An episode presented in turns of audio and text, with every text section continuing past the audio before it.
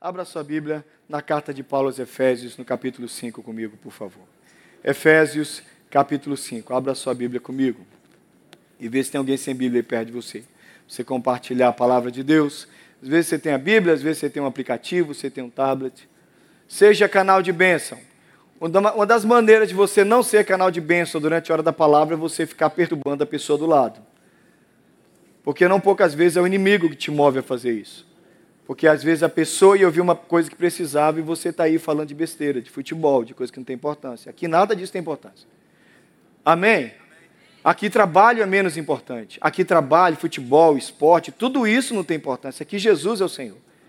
Então, se a gente não coloca Jesus em primeiro lugar e essas coisinhas começam a tirar o seu coração, a Bíblia diz na parábola do, do, do, semeador que as aves do campo, que depois Jesus diz que são os demônios, roubam a semente antes dela penetrar na terra. Então, às vezes, a semente está sendo jogada daí e você está ajudando Satanás a roubar a semente que você está conversando. Então, em nome de Jesus, você cala a boca. Quantos me apoiam nisso? E se alguém do seu lado estiver cantando, principalmente for um jovem, você pode chamar um, um diácono para ele mandar o jovem calar a boca. Se for meu filho, você manda calar a boca que eu bato nele depois também. É hora de calar a boca, porque enquanto um sábio fala, os outros sábios murcham a orelha. Fui claro? Preciso desenhar? Então tá bom. Efésios capítulo 5, a partir do versículo 25. E eu sei que vocês olham para esse texto sempre pensando em marido e mulher. Embora a primeira aplicação do texto seja marido e mulher, mas eu quero que você estenda o seu coração para compreender quão profundo é o texto.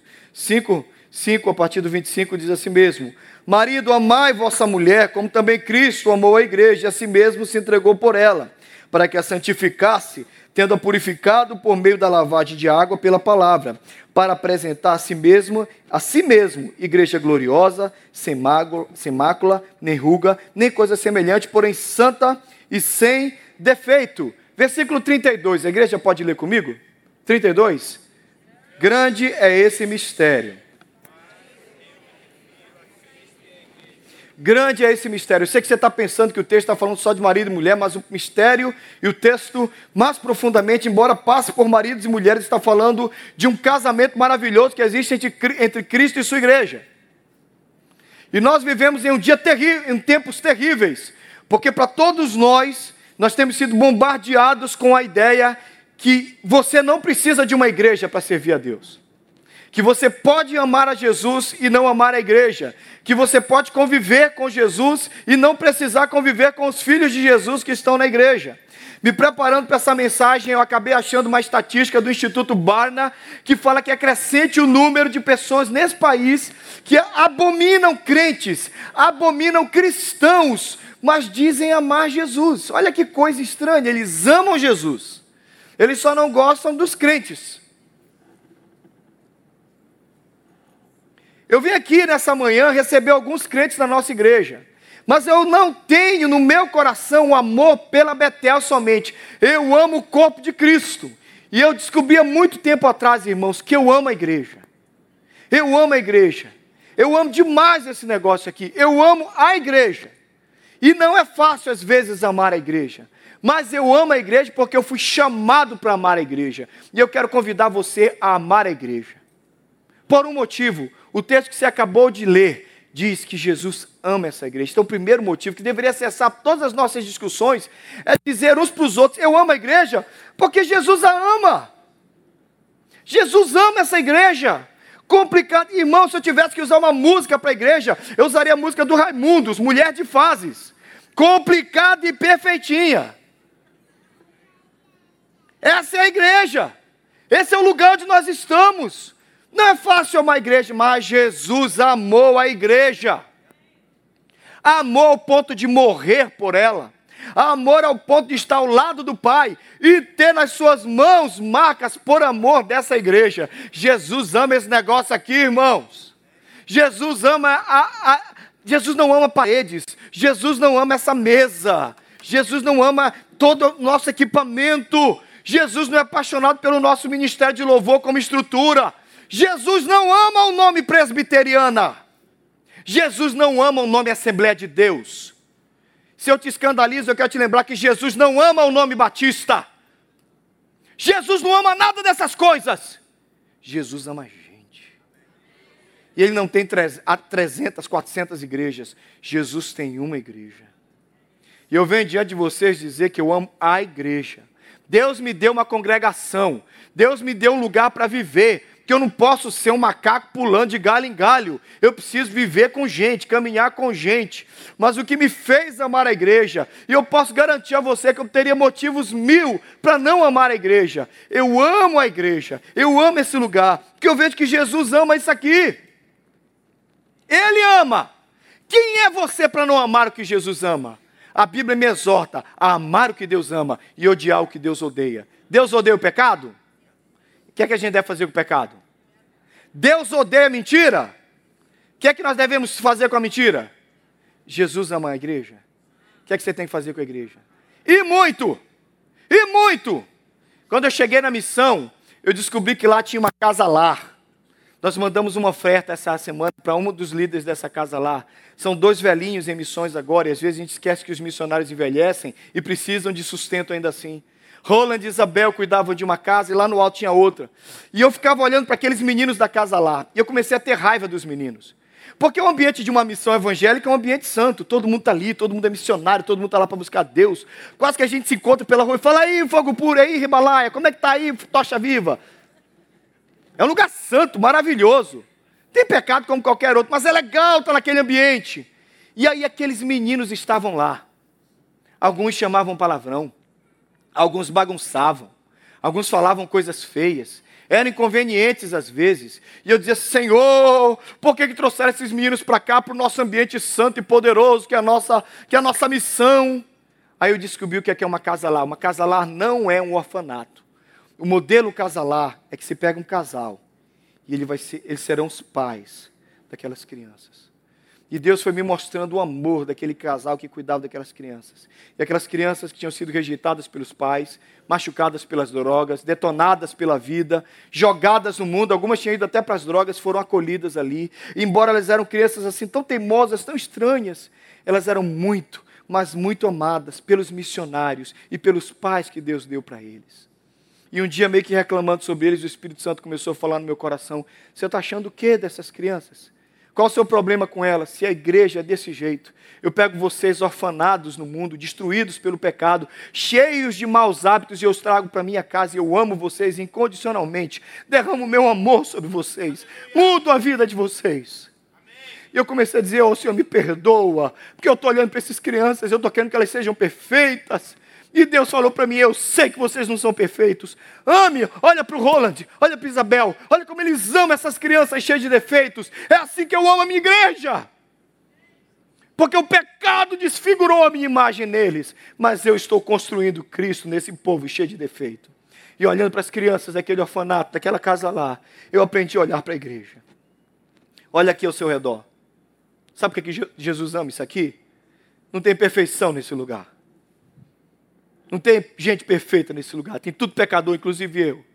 Mas o Senhor Jesus, amoroso, juntou essa gente problemática e disse: Esse é o meu povo. Eu amo a igreja porque Jesus ama a igreja. Eu amo a igreja também porque foi o lugar onde Jesus me colocou. Jesus podia ter me salvado e ter dito: fica assistindo culto pelo Facebook, fica assistindo pregação pelo YouTube, receba toda a bênção vindo pelo pastor Fulano de Tal nas mensagens do site dele. Jesus nunca mandou isso.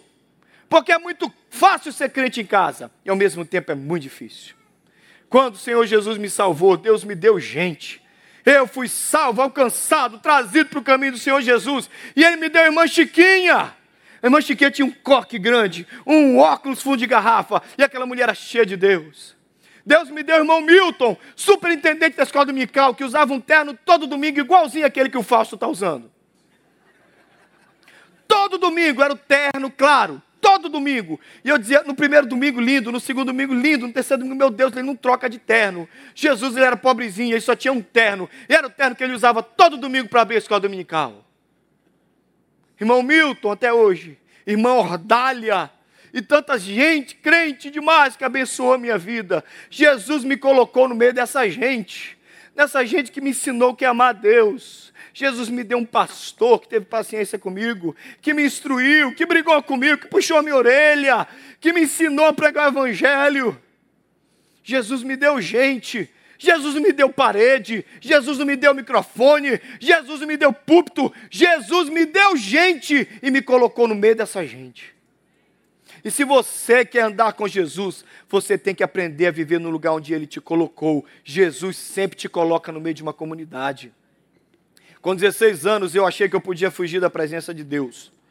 Fui assistir um show do Legião Urbana, vi o Renato Russo dar um piti no alto do palco, e achei agora eu vou viver todo esse negócio, porque está todo mundo vivendo e eu não estou vivendo. Então eu decidi. E eu fui o crente desviado mais louco. Por isso que eu não acho que veio na igreja no lugar. Porque eu era desviado, mas eu na igreja. Sabia disso? Tem gente aqui desse jeito, está desviado, mas vem na igreja. Todo domingo vem na igreja. Vai no grupo conexão, está desviado. E eu ia na igreja todo domingo. Todo domingo a mensagem era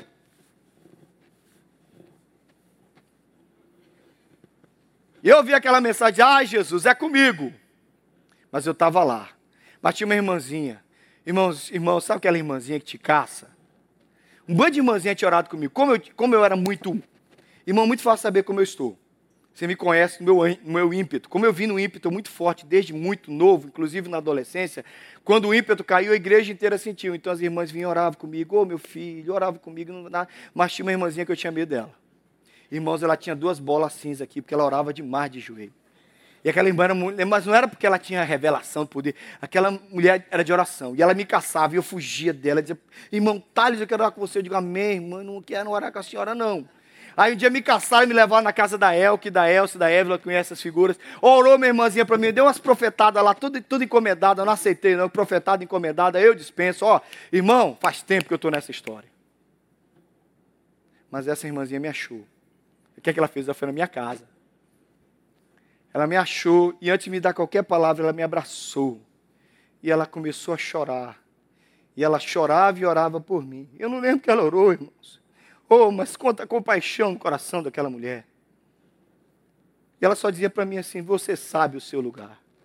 Você sabe onde Jesus te colocou. Você sabe o seu lugar. Você sabe onde Jesus te colocou transmito a ela a mesma palavra, transmito a você a mesma palavra que ela me disse. Você sabe o seu lugar. Você sabe onde Jesus te colocou. Vai para longe por quê? Você ainda não percebeu que você não é feliz longe do lugar que Jesus te colocou? A gente só é feliz junto daqueles que servem a Deus. Quem é de Jesus gosta de gente que é de Jesus.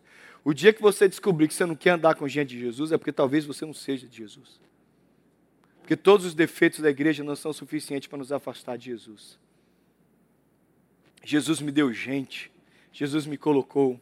E Jesus me ensinou uma coisa que o Salmo 133 há muito tempo me disse. Ó, oh, com bom, vamos falar o Salmo 133, todo mundo chama, vamos lá? Ó, oh, com bom e agradável é viverem unidos, é como óleo, escorre pela barba, escorre para as golas e vestes de Abraão. É como óleo, o orvalho de que desce sobre os montes, ali o Senhor manda duas coisas: vida e bênção para sempre. O Senhor Jesus decidiu que a vida e a bênção é nesse lugar aqui. Estão nesse lugar aqui. Não tem vida e bênção na melhor balada, nem na maior carreirinha de cocaína. Não tem vida e bênção em nenhum outro lugar. Não tem vida e bênção na pregação do YouTube. Com todo respeito, você precisa de crente. E gente, não estou falando de pastor, não. É gente que tem fricção. A Bíblia diz que com ferro, com ferro, assim um amigo ao ou outro. Então é aqui, é no atrito que um encontra com o outro, briga com o outro. Eu quero dizer para você o que o Senhor Jesus fez comigo. Eu fui convertido ao Evangelho, trazido para Jesus numa Assembleia de Deus. Filhos de pais baptistas. E você sabe que Batista pensa que eles são os únicos salvos. Né? Baptista, meu pai e minha mãe Batista estavam afastados. Fui numa Assembleia de Deus, o Senhor Jesus me trouxe. Depois, por convicção evangélica, alcançado pelo calvinismo, no capítulo 9 de Romanos, me tornei presbiteriano. E aí o Senhor Jesus me leva para uma missão evangélica. E eu chego lá achando que só Jesus salva através dos crentes. Aí eu chego lá e descubro que tem quadrangular, metodista, congregacional.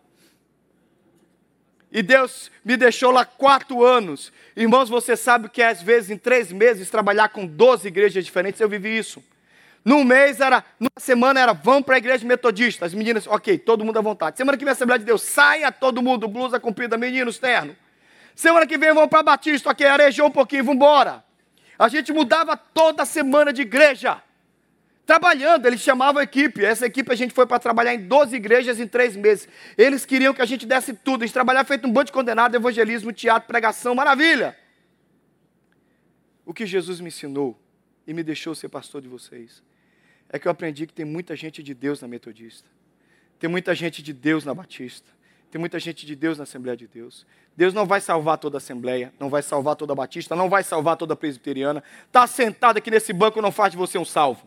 Gostar de uma placa de uma igreja não faz de você um crente. Mas eu sei e eu creio que em todos os lugares Jesus tem seu povo. Eu respeito as igrejas, eu amo os meus irmãos. Alguns acham que tem que ter o cabelo de um jeito, outros de outro. Alguns usam tatuagem, outros não usam. Alguns vivem de um jeito, outros vivem, vivem totalmente diferentes. Quem é você para dizer quem é o povo de Deus? Eu não estou aqui para fazer isso. Eu só sei de uma coisa: Jesus tem uma igreja.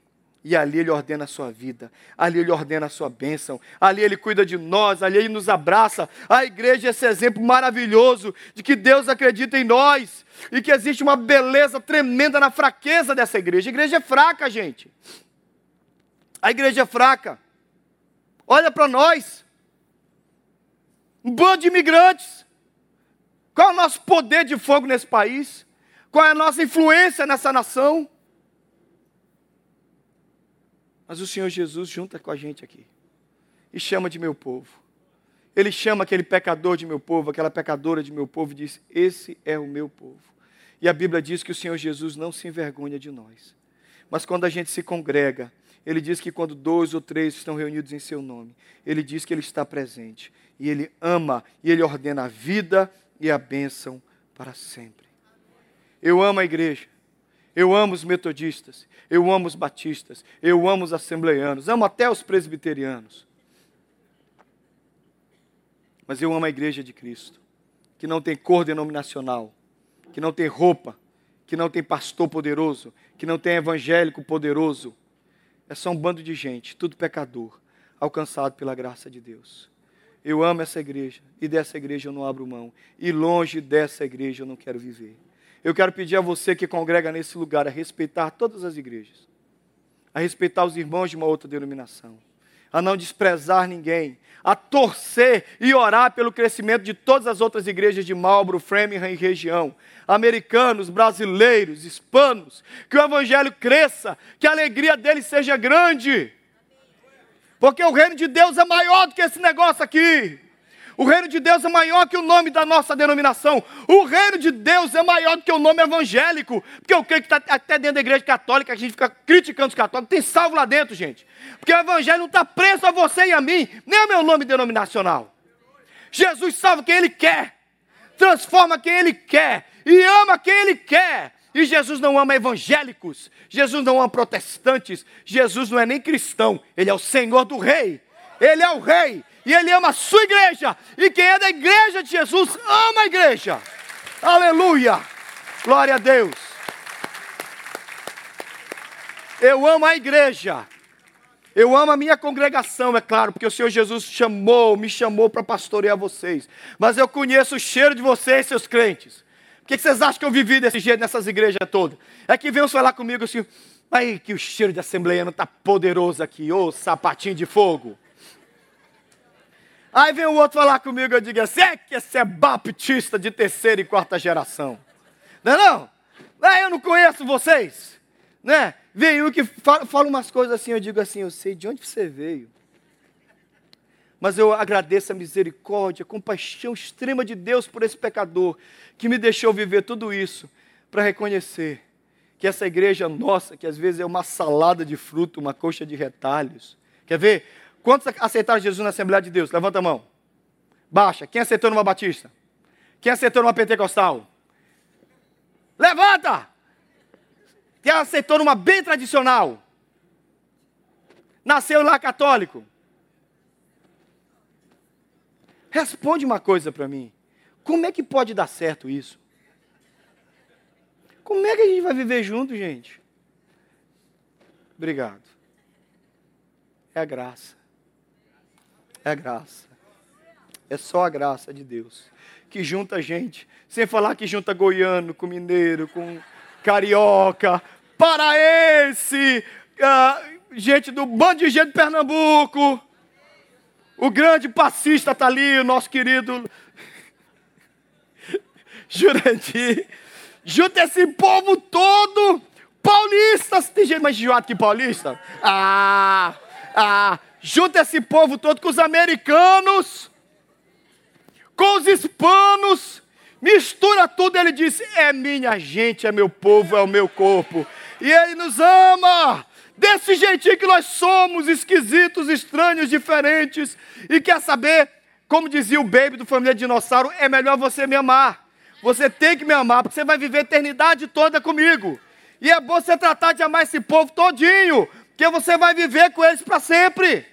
E se não gostou, tem a segunda opção. Quentinho. Ó, fervendo. Vai. Não vou nem dizer que vai com Deus que não vai. Não gostou desse povo aqui, tem a segunda opção. O outro lá, gente boa. É aqui que é o povo de Deus. E esse povo, e desculpa citar de novo a música do Raimundos, mas não tem jeito melhor de definir a igreja. Complicada e perfeitinha a igreja. Mas Jesus amou e chamou de seu povo. Amém? Obrigado, Jesus. Obrigado. Eu amo esse povo, Jesus. Obrigado porque nós somos igreja. Obrigado porque o Senhor juntou esse bando de pecador, pecadores miseráveis, que o mundo machucou bastante, como aqueles órfãos que eu desprezava lá na casa lá. E o Senhor fez deles teu povo, tua igreja. Obrigado porque nós éramos órfãos, mas agora nós temos pai. Nós temos irmão mais velho. E nós temos o teu Espírito Santo. Obrigado, Jesus.